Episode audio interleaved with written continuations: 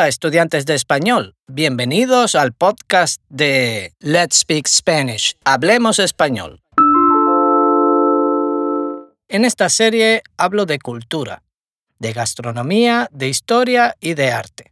En este episodio vamos a hablar de arte. ¡Vamos! Como siempre, cada episodio está adaptado a diferentes niveles de nuestro sistema de 24 niveles, The 24 Level System to Spanish Fluency. Este episodio está adaptado para estudiantes de nivel avanzado, desde el nivel 17 hasta el nivel 24. ¡Empezamos! En este episodio vamos a hablar del pintor español Pablo Picasso y su cuadro Las señoritas de Aviñón, o más correctamente, Las señoritas de la calle Avignon. Picasso pintó este cuadro en 1907. Es un óleo sobre lienzo y sus medidas son 2 metros con 43 centímetros por 2 metros con 33 centímetros.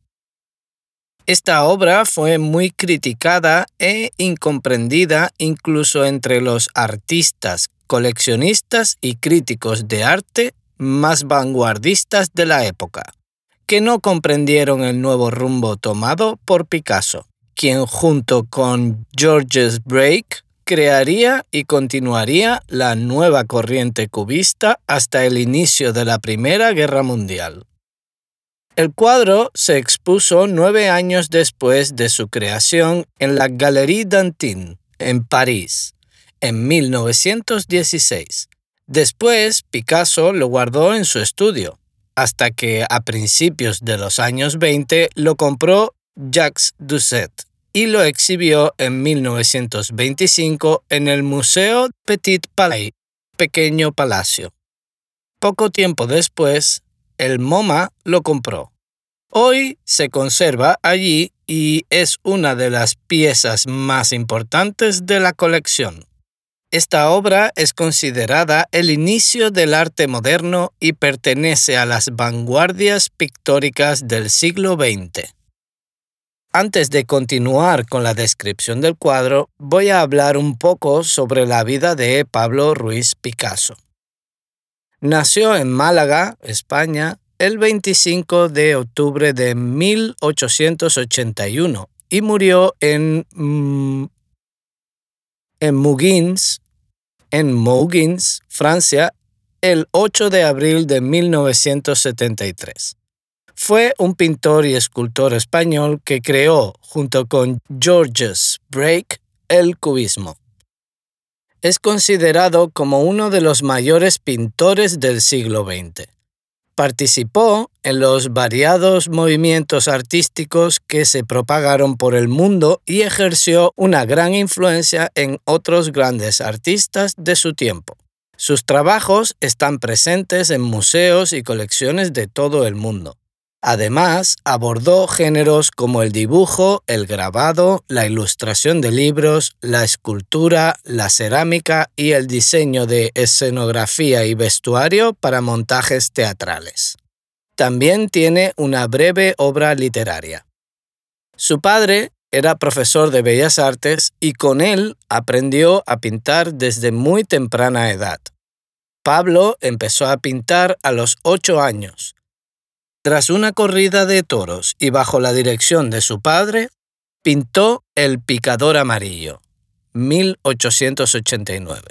Su primera pintura al óleo y siempre se negó a separarse de ella. Nunca la quiso vender.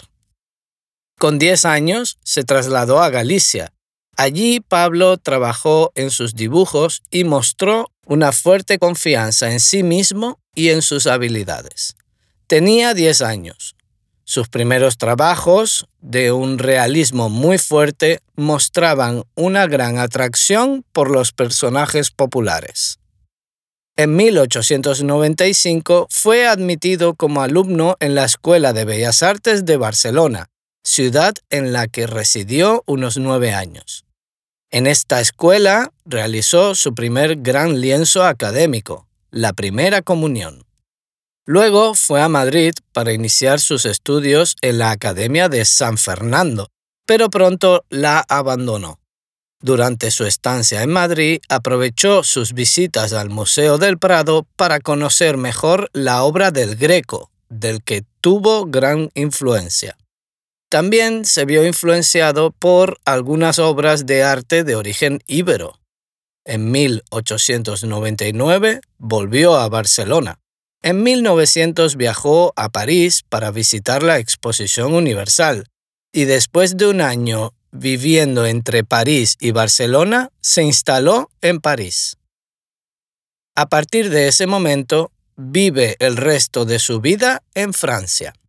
Después de esta breve biografía, voy a describir el cuadro de Las señoritas de Aviñón, obra maestra de Pablo Picasso.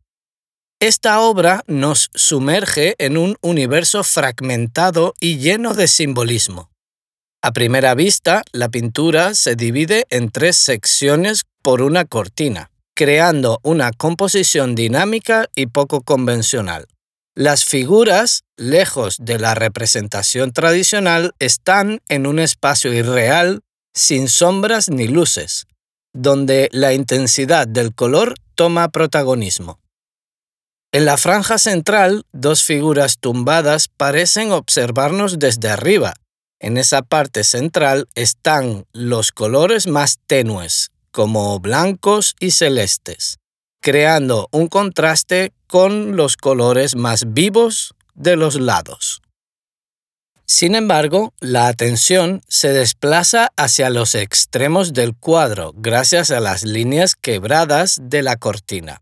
A la derecha encontramos figuras con desproporciones y rostros similares a máscaras africanas. Una clara referencia al arte primitivo que tanto fascinaba a Picasso.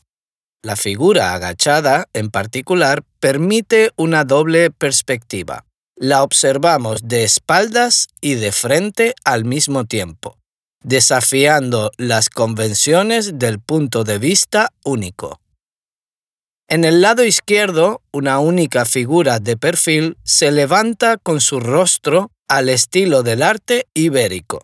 Sus pechos se reducen a una forma triangular, acentuando la distorsión cubista que caracteriza la obra. En la parte inferior, el bodegón de frutas parece un elemento secundario, sin embargo, las líneas oblicuas que forman las frutas no solo aportan dinamismo a la composición, sino que también cargan la obra de simbolismo. El cuadro Las señoritas de Aviñón no solo rompe con la norma de la perspectiva tradicional, sino que también revela la profunda fascinación de Picasso por la búsqueda incesante de nuevas formas de expresión. La influencia de Paul Cézanne se hace evidente en la fragmentación geométrica de las formas, mientras que la distorsión de los rostros y cuerpos anticipa el surrealismo que vendría después.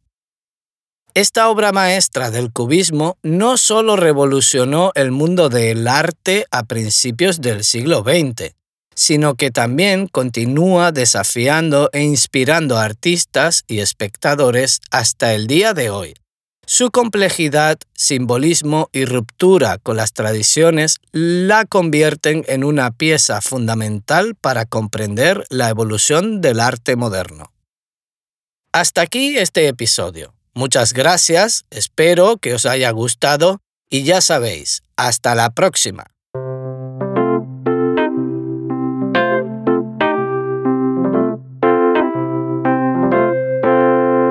Si deseas aprender más sobre nuestro sistema de 24 niveles, The 24 Level System to Spanish Fluency, visita nuestra página web letspeakspanish.com. Allí puedes encontrar información sobre nuestras clases y cursos de autoaprendizaje que se adaptan a cada nivel, desde principiantes hasta avanzados puedes suscribirte a nuestro podcast para no perderte ningún episodio y compartir con tus amigos amantes del español. Hasta el próximo episodio.